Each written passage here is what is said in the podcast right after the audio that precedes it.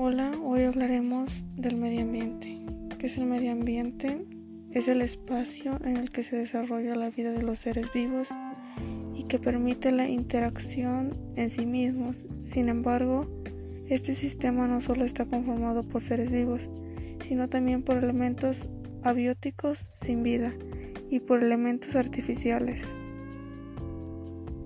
Las características del medio ambiente es el organismo, que es el conjunto de individuos de diferentes especies, tanto animales como vegetales, que también lo conforma el agua, tanto la presencia como la ausencia del líquido vital.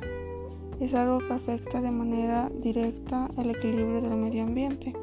Asimismo corresponde a una sustancia clave para la subsistencia del organismo. El aire, a partir de la composición química de este elemento, es el que se puede identificar en esta contaminación. Por otra parte, este puede llegar a influir en la calidad del oxígeno que participa en la respiración.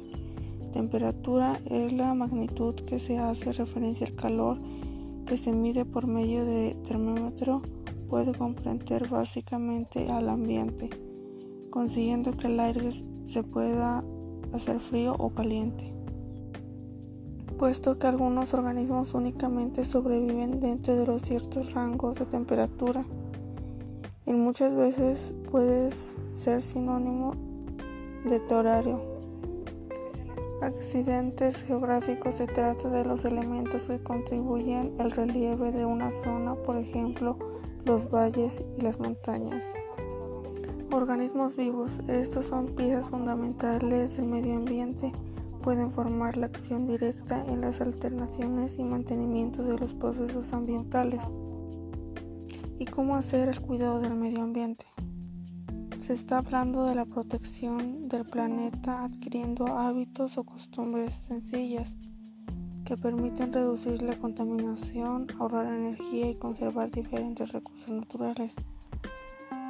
Con cosas muy sencillas podemos cuidar el medio ambiente, tanto no usar bolsas plásticas y no arrojar cosas al agua que dañen parte de ello a los seres vivos.